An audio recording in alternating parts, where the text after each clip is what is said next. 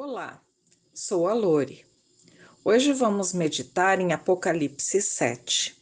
É um capítulo que lembra o quanto Deus é bondoso e não deixa de ser juiz. A bondade do Pai é demonstrada aqui através de um anjo que diz, no versículo 3, para outros quatro anjos que não danifiquem nem a terra, nem o mar, nem as árvores, até que selemos as testas dos servos do nosso Deus.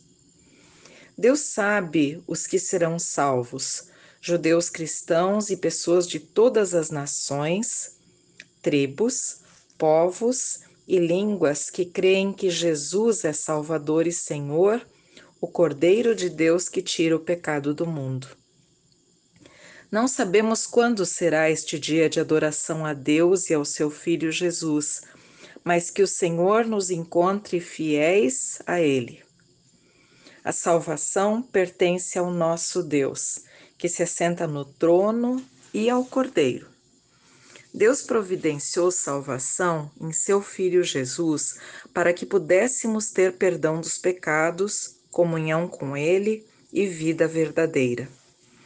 Sejam ao nosso Deus louvor e glória, sabedoria, ação de graças, honra, poder e força para todo sempre.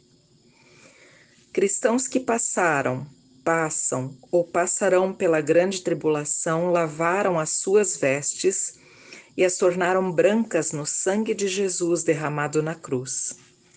Vão diante do trono de Deus servi-lo dia e noite Nunca mais terão fome, nunca mais terão sede. O sol não os queimará, nem calor algum. Jesus será o seu pastor e os guiará às fontes de água viva.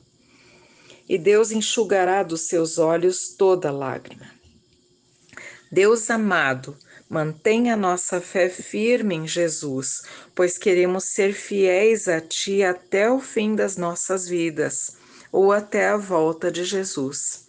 Queremos te amar e servir a cada dia.